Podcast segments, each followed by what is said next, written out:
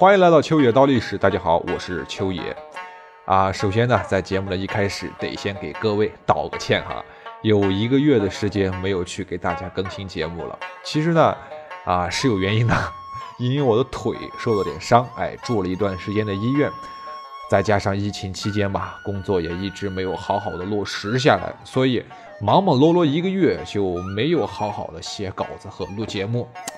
但是今天呢，一看日期啊，已经五月二十八号了。之前答应过大家的一个月，再怎么的啊，也得录四期节目。哎，眼看时间快到头了，正好剩四天时间，所以振作了一下精神，来给大家说一说咱们新的一期节目。今天该说啥了呢？我估计大家也记不清上期我们说了些什么了哈。简单给大家做一下回顾。首先，公元前七百七十一年，在位十一年的周幽王终于在啊内外勾结、里应外合的情况下战败于骊山，哎，最终被犬戎所杀。那么他的死直接导致了三个原因：其一，印证了他的父亲生前的那个谶言；第二，他宠爱的美人褒姒也最终被犬戎所掳走了。这个美人的结局如何，变得无人知晓，也导致了整个都城的陷落。第三，他的死标志着一个时代的结束，还有一个新时代的到来。事实上，我们上一期也聊过啊，周幽王之亡国。既不是因为谣言谶语啊，谣言本身透露出来的，也许是那个王室内部的权力斗争，还有他们之间的刀光剑影。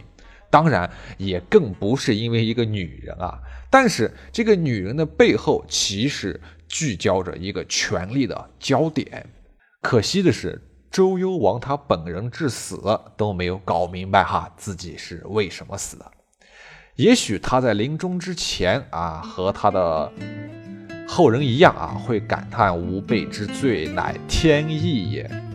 但其实早在烽火戏诸侯这个事件之前，他身边就早已经有了其他的势力在背地里算计着他的位置和权力。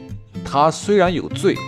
但是从史籍记载来看，好色的周幽王，他怎么都比不过他那个残虐的啊祖父啊，也就是爷爷周厉王。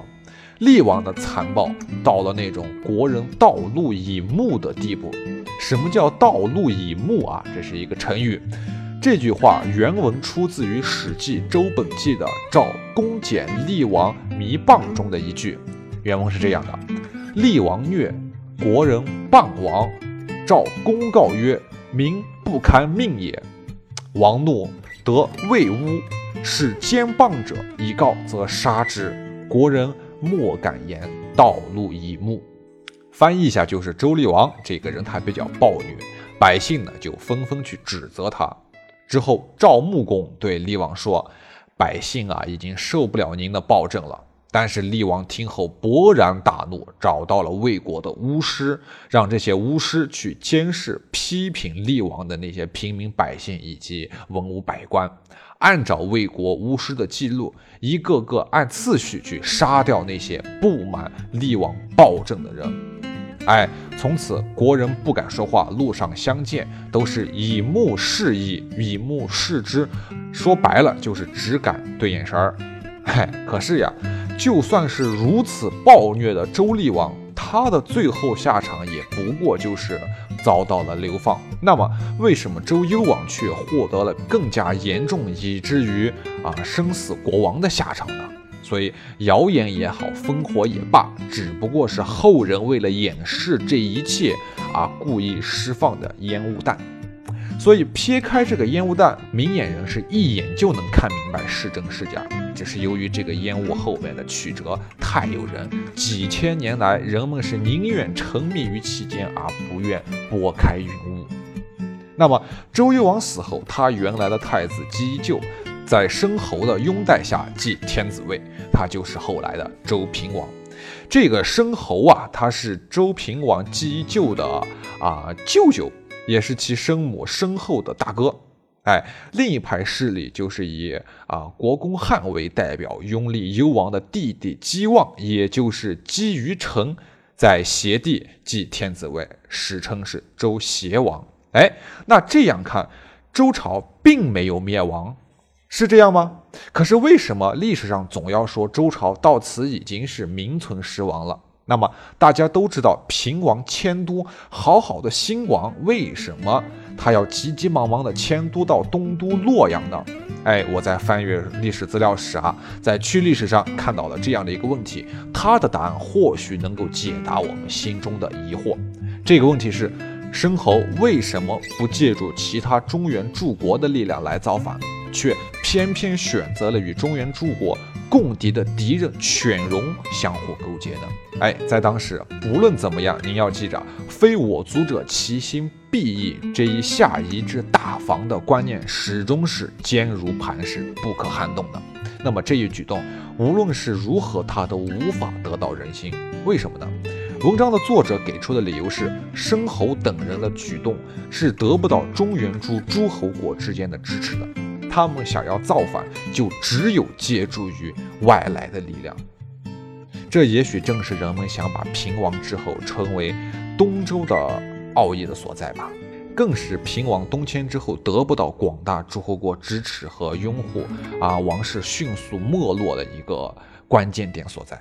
事实上，周幽王之后，周朝其实一直没有灭亡。一方面，骊山一役虽然周幽王生死，哎，宣告西周结束，但是周天子所管辖的各诸侯国依旧是存在的，哎，除了周王室，其他诸侯各国压根儿就没有伤筋动骨。所以，只要他们的力量团结起来，那么中原华夏的力量依旧是十分强大的。对付区区一个犬戎，小菜一碟，那叫不在话下。好，另一方面，周幽王的继承人随即在公元前七百七十年继位，啊，周四得以延续，以至于周朝出现了两位周王。太公使司马迁所著的《史记》，哎，其实中间也没有说过当时有两个周朝。平王之前被称为西周，平王之后被称为东周。那么历史上的东西周之分又是怎么来的呢？其实简单来说呀，这是后世史学家、些学者为了研究方便而划分的，并不是当时的人们就是这样划分的。所以重点来了，这就容易造成一种误会：灭亡的只是后世史学家眼中的西周，而并不是真正的周朝。哎，而且平王继就得不到支持，还有一个原因就是他的太子位其实早已被废除。这个时候的平王，他啊交通敌国犬戎，弑父杀弟啊，灭亡西周王朝，种种恶行，实质上他已经丧失了王位的继承资格。所以九年之内啊，诸侯们从来不来朝贡他。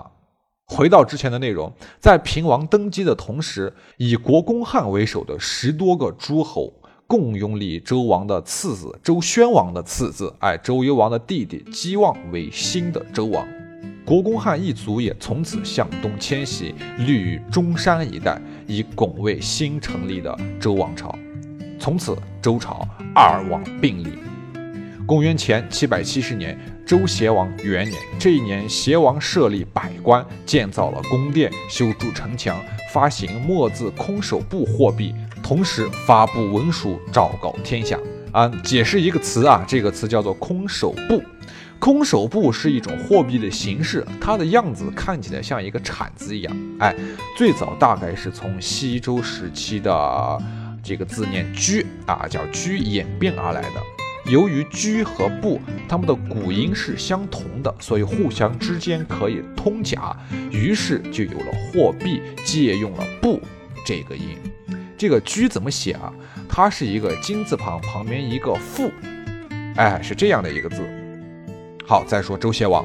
周邪王他有国公汉以及诸侯们的拥护，在河北、山西还有冀北少数民族这一带，结号上古唐尧虞舜的遗祖，哎，并且南通荆楚，北结燕国，东连齐国，西有旧晋，哎，甚得周众与东方诸侯之心呐。